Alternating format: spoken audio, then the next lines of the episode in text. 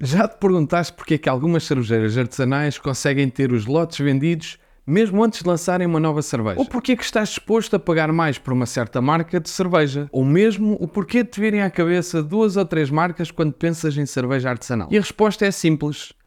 Branding. Eu sou o Tiago Lopes, comunico cerveja de forma simples e estás a ouvir a Cerveja Tem Sindicato, um podcast onde te trago temas relevantes sobre o mercado da cerveja artesanal com investigação e opinião. Este podcast tem o apoio de sindicato.pt, mas já falamos melhor disso. Eu sei que gerir um negócio de cerveja é um desafio e peras. Aliás, um desafio e lúpulos. O momento de crise que atravessamos não ajuda em nada. E não é que eu tenha soluções milagrosas, mas muitos dos problemas podem, devem e estão a ser compensados com boas execuções de marketing e branding. Por exemplo, o mercado é muito pequeno é preciso chegar a mais pessoas com comunicação simples para alargar o mercado. A concorrência é muito forte. É necessário aumentar a percepção de valor da marca com branding e, obviamente, com boa cerveja, mas that's not my point. Os clientes não têm poder de compra. Bem, também não sou mágico e de facto passamos por uma fase sensível. Mas se uma marca estiver na memória dos clientes, o chamado brand awareness, tem mais possibilidade de ser escolhida em prol de outra, ou eventualmente até de outras gamas de produtos. Hoje trago-te bons exemplos de branding e marketing, um olhar por detrás dos panos que te vai ajudar a perceber porque é que há marcas que adoras e que possivelmente até defendes como se fosses um soldado num exército. E depois às outras marcas que nem tanto. E nem queiras saber sobre a minha experiência de pagar 90 euros por três cervejas da Tesla que foram pelo ralo abaixo. Estou a ser dramático. Mas será que valeu a pena? Em primeiro lugar, branding deriva de brand, em inglês, e consiste na criação e gestão de uma marca, desde a sua percepção no mercado ao seu valor simbólico, que pode permitir que se venda a cerveja por um valor acima do mercado. Existem vários elementos importantes a serem trabalhados quando falamos de marketing, alguns mais práticos do que outros, mas o mais importante é a estratégia e o posicionamento. O que sou e o que quero ser. Mas antes disso, uma pequena ressalva. Bom branding pode aligeirar um mau produto e gerar vendas, hype e até riqueza.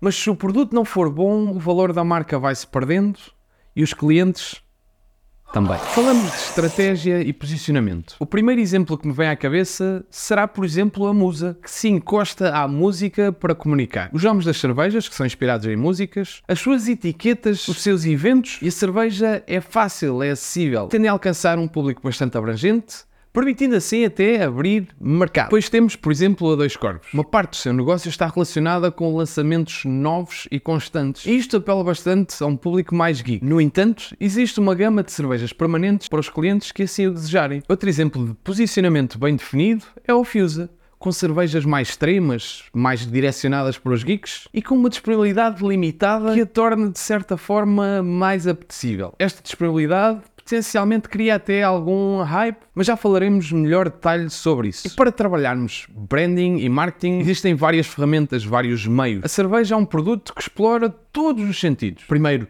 vemos a cerveja, cheiramos a cerveja, saboreamos a cerveja, podemos até tocar na cerveja se quisermos. Podemos até ouvir a cerveja, mas vamos nos focar no sentido visual. A primeira percepção que temos de uma cerveja que está embalada é o rótulo. É a sua forma numa lata ou numa garrafa. E este rótulo, quer queiramos, quer não, vende e ajuda a influenciar as nossas decisões de compra quando estamos no supermercado ou numa bottle shop. Podemos até pensar em marcas que têm uma gama visual consistente e que nós conseguimos identificar a metros de distância numa prateleira. E um bom exemplo disso é a Dois Corvos. Parece-me que nos últimos meses a consistência, a quantidade de novas referências no mercado e a qualidade dessas etiquetas tornam a Dois Corvos provavelmente na cervejeira mais forte no momento no que toca às etiquetas da cerveja. Outro exemplo que gostava de salientar é a Rima, que fez um rebranding há poucos meses e que assim tornou a sua gama de cervejas muito mais interessante, com rótulos a preto e branco com cores fortes que realçam as suas cervejas em qualquer prateleira. Vimos há muito pouco tempo a Musa a fazer um rebranding em todas as suas cervejas com rótulos produzidos por artistas diferentes. E um exemplo simples, vibrante e memorável é a Garage de Barcelona, em que os rótulos têm cores vivas e um ícone simples, mas memorável, que diferencia bastante as cervejas da Garage em qualquer prateleira. Outro destes pontos são as redes sociais. E esta é uma área que me diz bastante, precisamente porque tenho vindo a trabalhar nos últimos 5 anos em redes sociais aplicadas à cerveja artesanal. E aqui existem alguns favoritos gostava de mostrar. Um desses exemplos é a BRLO, uma cervejeira de Berlim, em que quando percorremos o perfil de Instagram, vemos posts variados em que intercalam produto e pessoas. Produto e pessoas. Outro do posicionamento é a inclusividade. A Very Low comunica de forma consistente e divertida e se não o chegues ainda, uma boa altura para o fazer. Ah, e já agora também é uma boa oportunidade para seguir o Quem por Gosto, se não o fazes ainda. Outro dos bons exemplos de comunicação é a Basqueland, a cervejeira basca, onde trabalha a ilustre Marta Alto. É simples, mas divertida e torna-se eficiente. Os novos lançamentos são frequentes e com isso não se atrapalham com fotografias muito complexas. A comunicação é simples e funcional.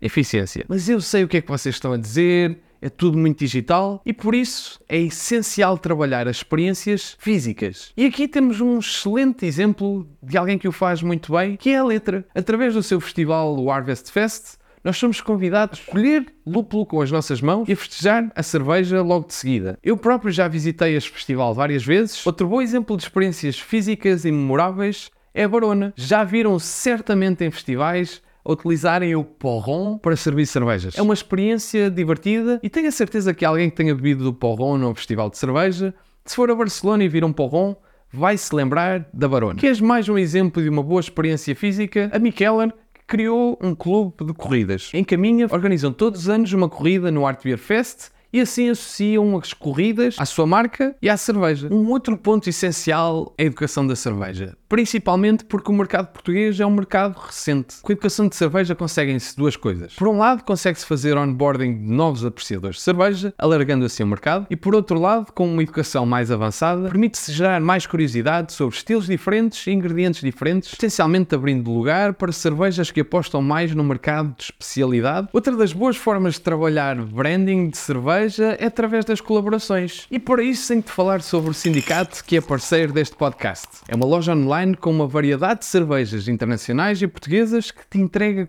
confortavelmente em casa. E ao colaborarem com o QB por gosto, permite-me dedicar mais tempo a investigar e fazer conteúdos como este. Por isso, se queres ajudar o canal, já sabes.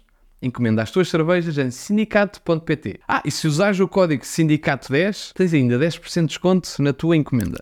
De volta às colaborações. Existem essencialmente dois tipos de colaborações. Podemos estar a falar de colaborar com produtores locais. Uma cerveja que não só colaborou com produtores locais, mas também com outra cervejeira. Neste caso foi a Opsin e a Oitava Colina, colaboraram com a Casa do Preto, especialistas das queijadas de Sintra. Desta forma, ativam novos locais de venda, como os vários sítios que vendiam as queijadas de Sintra, ativam locais que vendem produtos regionais e fortalecem o mercado de especialidade por trazerem um produto inovador. Algo semelhante foi feito pela Dois Corvos com a Casamentos e Batizados, uma Imperial Stout com pastel de nata. Esta é uma cerveja que acaba por seduzir alguém que quer experienciar a cultura gastronómica portuguesa.